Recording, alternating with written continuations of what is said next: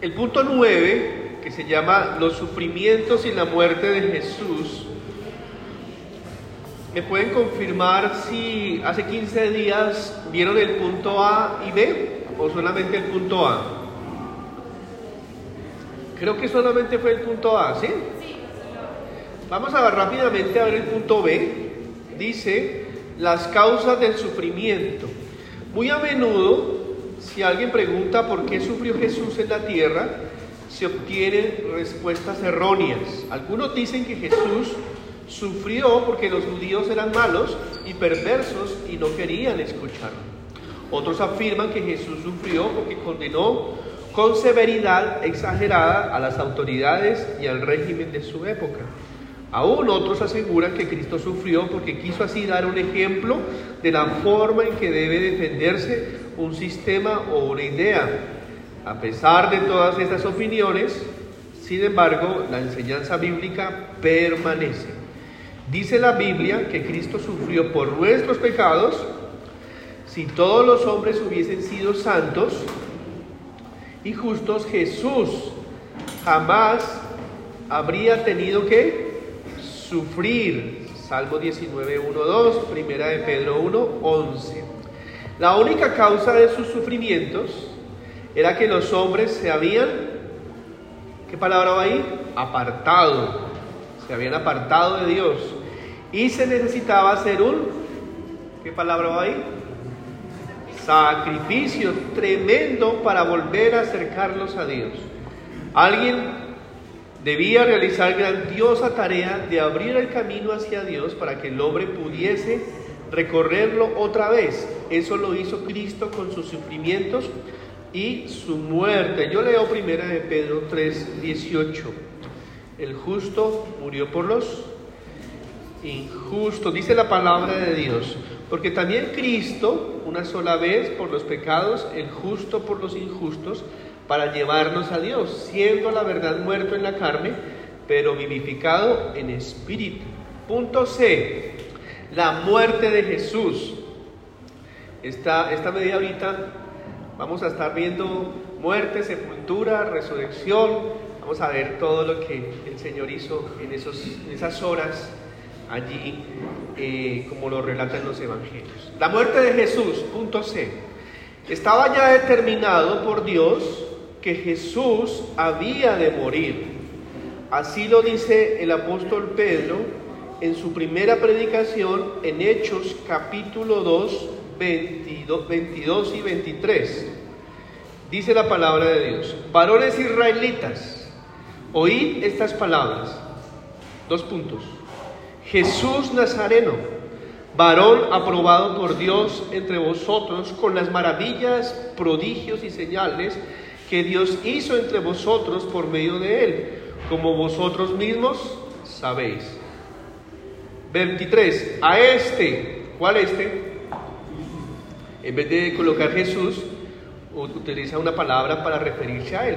A este, entregado por el determinado consejo y anticipado conocimiento de Dios, prendisteis y matasteis por manos de inicuos, crucificándole entonces la muerte de Jesús fue algo que Dios Padre, Hijo y Espíritu Santo, antes de Génesis 1, eh, preveyó, planeó, eh, miró cómo desarrollarlo en la historia de la humanidad. Eso es lo que nos enseña allí Hechos 2, 23. Entregado por el determinado consejo, mire, y anticipado conocimiento de Dios. Sigue allí el texto. Sin embargo, Dios opera en el mundo con medios definidos. Las circunstancias de la muerte de Cristo tienen interesantes detalles. Además, es la muerte misma la que reviste tanta importancia para el hombre pecador. Quiero pedirle el favor a Lorena, si ahorita me ayudas leyendo Mateo 26, 14 al 16.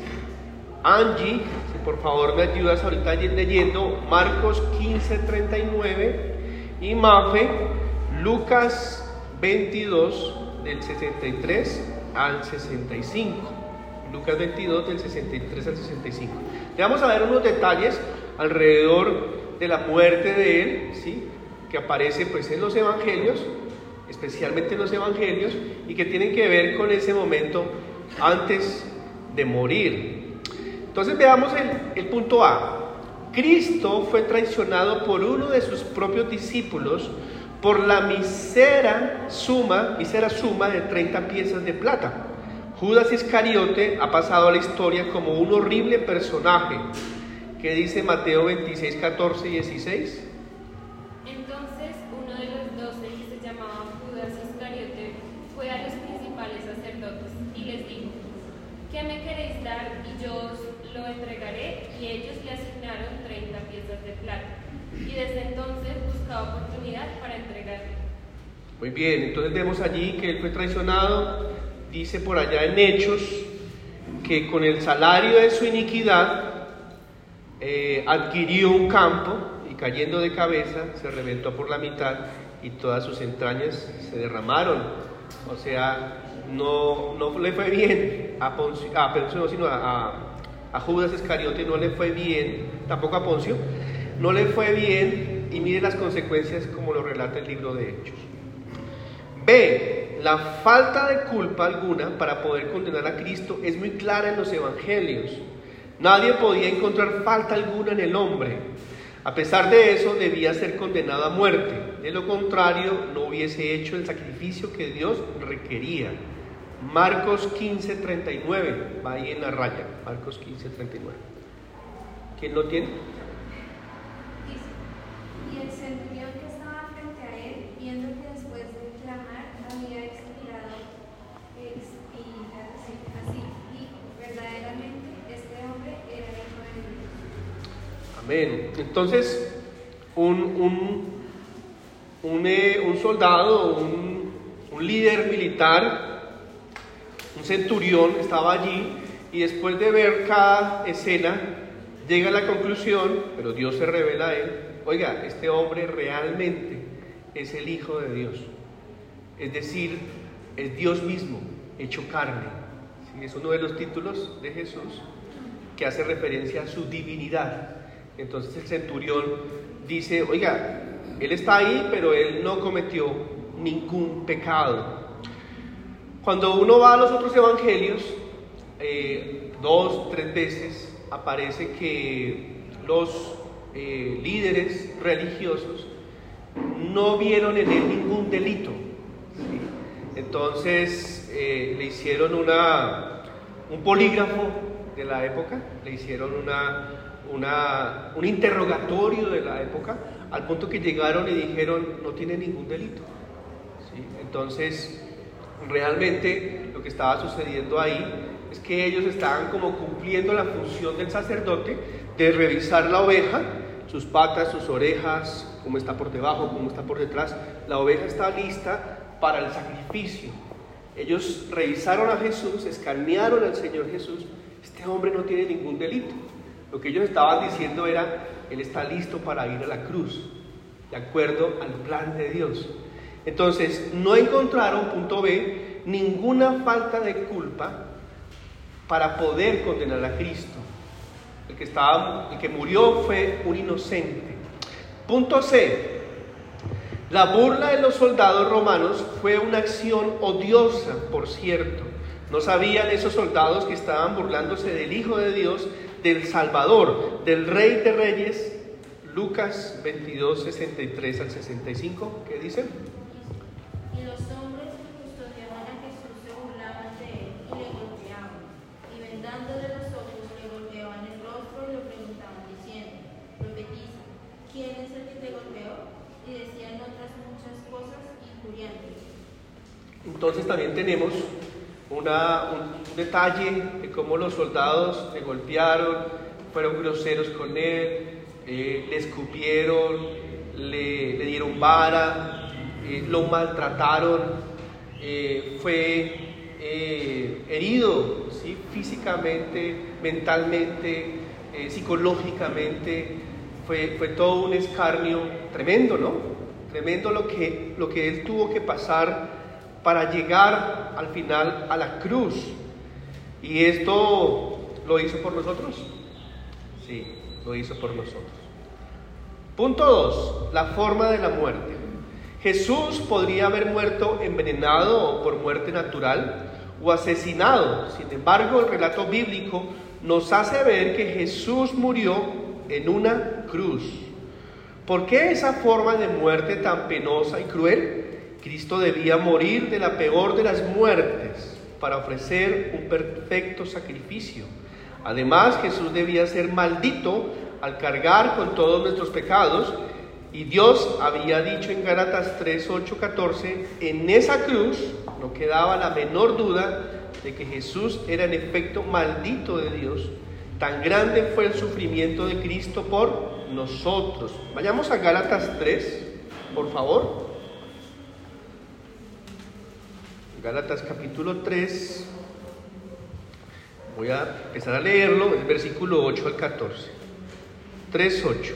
Y la escritura, previendo que Dios había de justificar por la fe a los gentiles, dio de antemano la buena nueva a Abraham, diciendo, en ti serán benditas todas las naciones.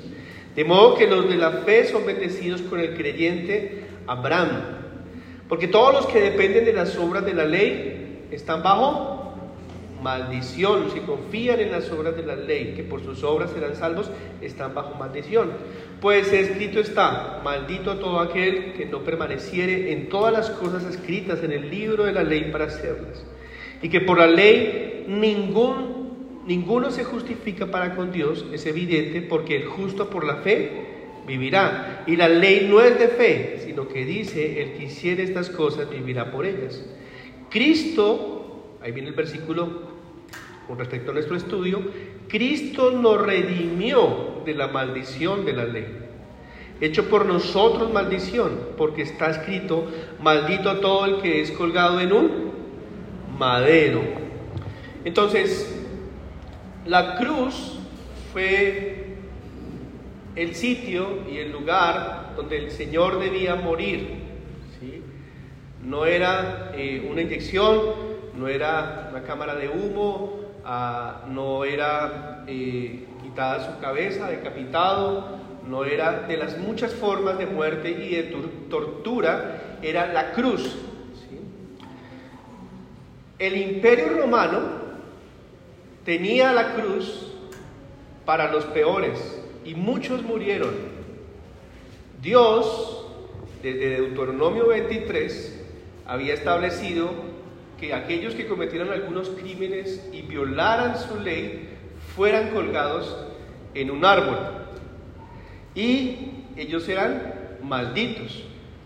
Entonces, el Señor esperó el gobierno romano, ¿sí? dentro de su plan, para que ya no un árbol, que se colgaba en un árbol, era maldito, sino que en una cruz el Hijo de Dios, de madera, de árbol, tomara el lugar de nosotros y fuera el maldito de Dios, cargando nuestro pecado, recibiendo nuestro castigo y muriendo por nosotros. O sea, Él recibió la ira de Dios, el castigo de Dios, porque llevó nuestro pecado, llevó también nuestra maldición. Espero que hayan entendido eso de por qué maldito de Dios, porque Dios lo dijo allí en Deuteronomio, al, colgarse algunos del pueblo de Israel por desobedecer y mire cómo después de no sé cuántos eh, siglos, ahora en el mismo, pero una cruz romana, muere el Hijo de Dios y es hecho maldito de Dios. El 4, Gálatas 4, nos amplía un poquito más esto, Gálatas 4, 4, pero cuando vino el cumplimiento del tiempo, Dios envió a su Hijo nacido de mujer, y nacido bajo la ley, para que redimiese a los que estaban bajo la ley. Hablamos de la redención del pecado, pero a veces no hablamos de la redención de la ley.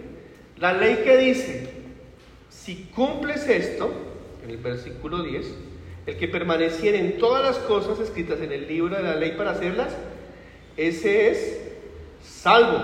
Pero como ninguno la cumple, a perfección, entonces nos volvemos, recibimos la maldición de la ley, o sea la misma maldición o la palabra de Dios de su boca, mal de parte de Dios por haber desobedecido su palabra. Pero Cristo sí cumplió la ley y Cristo nos redime de esa maldición. Yo creo que todos los seres humanos no solamente estamos esclavos del pecado, por allá en Romanos 6, Juan 8, sino que también estamos esclavos de la ley. Por eso necesitamos ser redimidos, de la, sacados de la misma ley de Dios, porque ella exigía la muerte. Tres, el fruto de la muerte. ¿Para quién murió Jesús? Él mismo no necesitaba morir para ganar el cielo, por cuanto era sin pecado propio. Muchos creen que Jesús murió por todos los hombres, de todos los tiempos. Quieren decir con eso que todos son salvados, pero eso no es lo que dice la Biblia. El resumen del Evangelio que encontramos en Juan 3:16 nos deja ver la verdad. Entonces, ¿el Señor Jesús murió por todos? ¿Ustedes qué dicen? Sí. Amén, amén, amén. Él murió por todos, pero no todos serán salvos.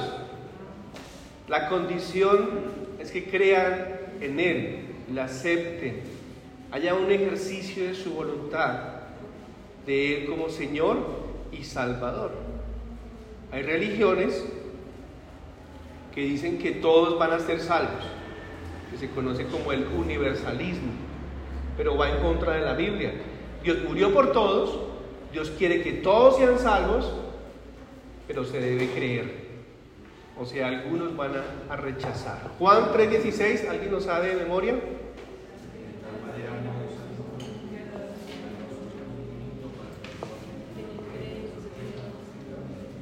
para que todo aquel que en él cree no se pierda, más tenga vida eterna.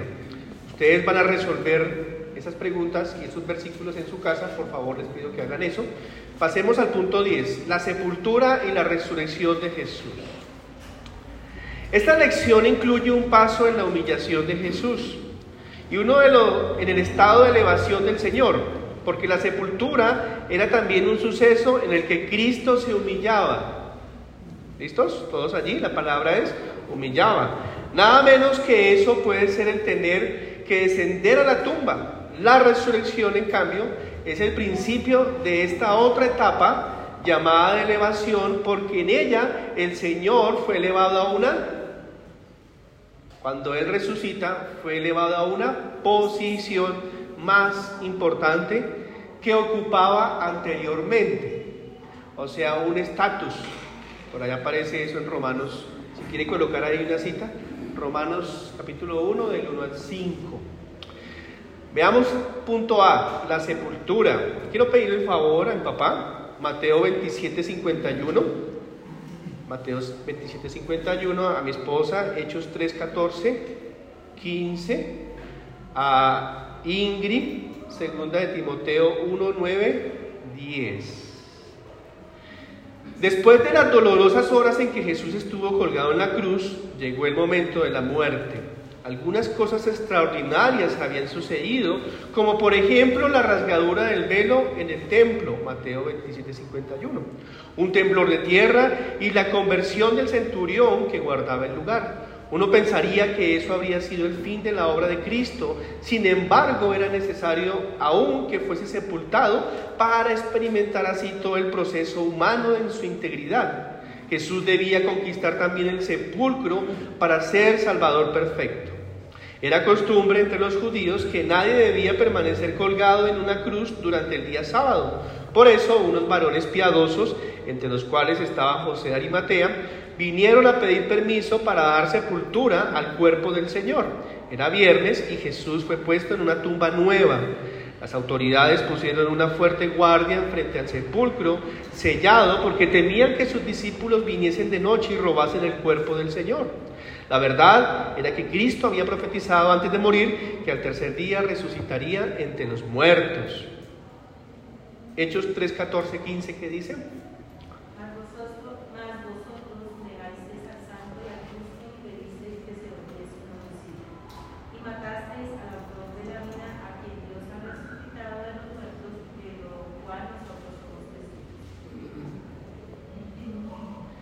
Primera de Corintios 15, 1, 4.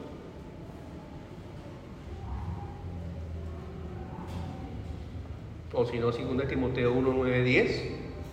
Primera de Corintios 1, 15, 4. 15, Padre. 15. Para que ninguno diga que fuisteis bautizados. No, Padre, ese no es. Eh, no leamos ese. 2 Timoteo 1, 9, 10.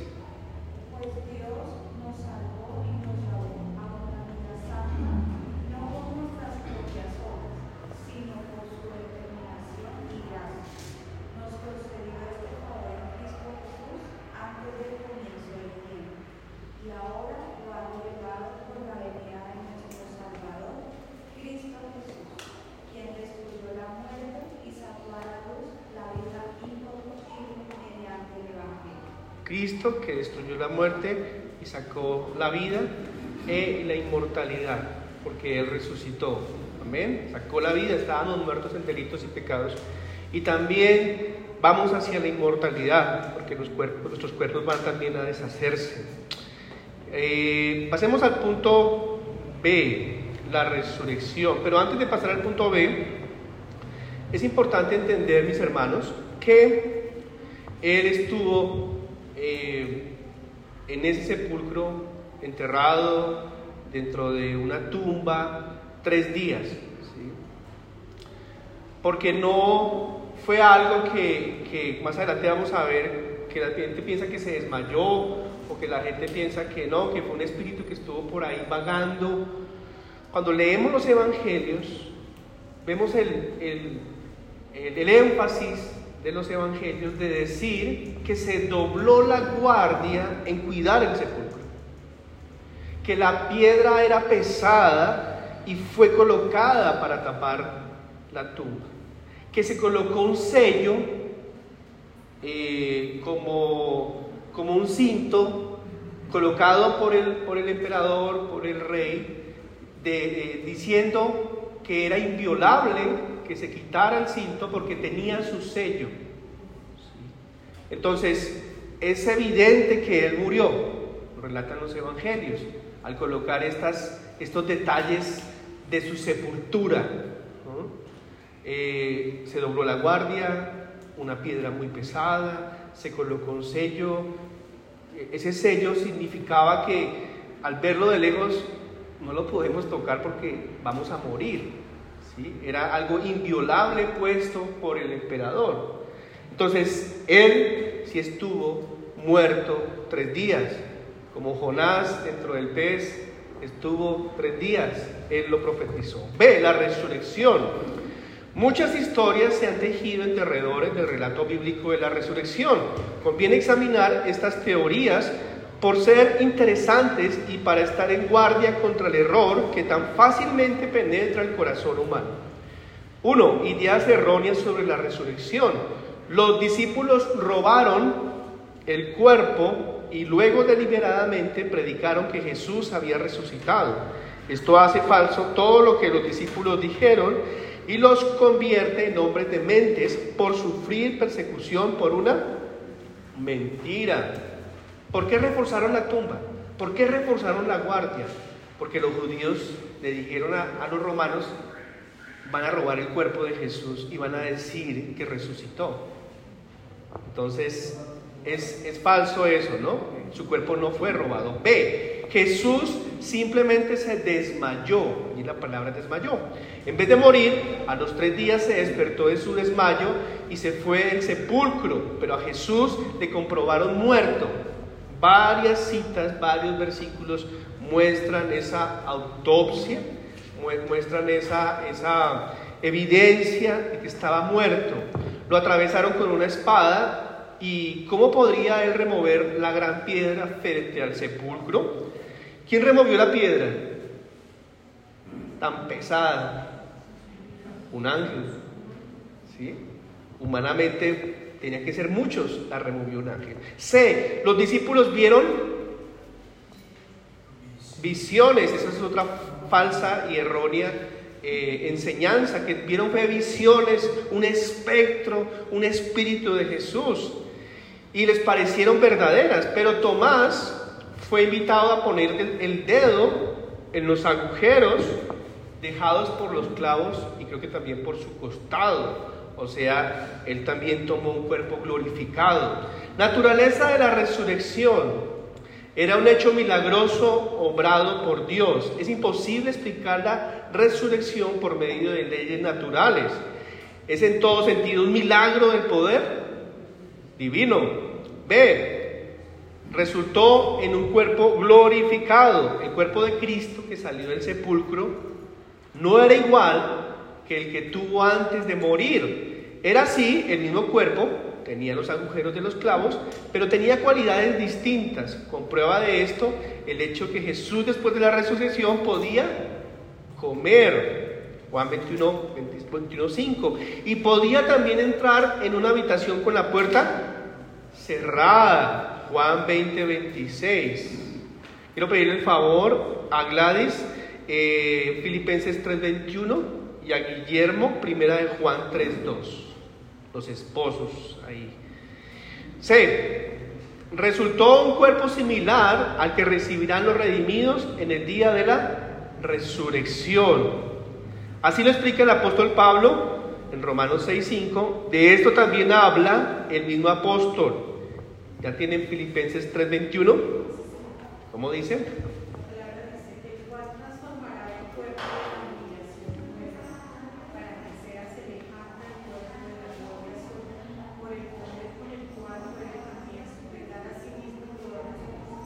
La palabra que resalto ahí es semejante.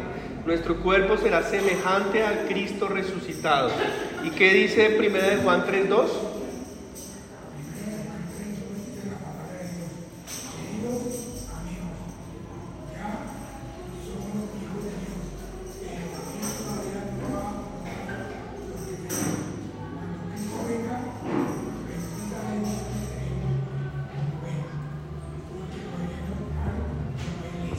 Versión es esa? Ah, sí. está bien, está bien. Porque la Reina Valera dice semejantes, seremos semejantes. Cuando lo veamos a Él, seremos semejantes. Y ahí dice, lo veremos, ¿no? Muy bien. Y punto último, tres, la importancia de la resurrección. ¿Es importante, mis hermanos? Es sumamente importante. Es la base es el fundamento de la vida cristiana. Si Cristo no murió, no fue sepultado y no resucitó, apague las luces, cierren aquí, vámonos para la casa. Es la verdad, ¿sí? Él resucitó. La doctrina de la resurrección es importante por las siguientes razones. Comprueba que Cristo es realmente Dios. Comprueba que Cristo conquistó la muerte hasta el último enemigo del hombre. No la muerte, hasta el último enemigo del hombre. Para los que tienen a Cristo como su refugio, no existe ya más ni la muerte ni el sepulcro. Significa que Dios estaba conforme con el sacrificio de Cristo. Acuérdense de la ovejita. Estaba bien, lista para ser sacrificada. De no ser así, Dios hubiera dejado a Cristo en como Mahoma, como Buda, como Alá, como el Papa Benedicto en unos días, unos años todos quedan ahí, pero Cristo resucitó. Y de nos deja ver algo de lo que nos sucederá a nosotros en el día de nuestra resurrección. Me va, no me va a seguir doliendo la espalda ese día. A veces me duele la rinitis, a otros el dolor estomacal, dolor de huesos, no sé, tantas cosas el Señor nos va a dar un cuerpo glorificado. Señor, te damos muchas gracias por tu palabra. Gracias Señor porque en lo que hemos aprendido nuevamente lo recordamos. Jesús murió en una cruz.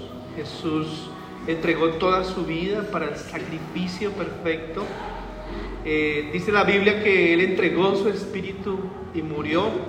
Y también luego de ello fue bajado de esa cruz, se le comprobó la muerte, fue envuelto en una sábana, fue llevado a un sepulcro, se le colocó una roca pesada, un sello, guardias, realmente allí estaba su cuerpo, pero al tercer día resucitó, al tercer día se levantó entre los muertos y tenía un cuerpo glorioso, un cuerpo visible pero glorioso, el cuerpo que también tú tienes para nosotros, Señor.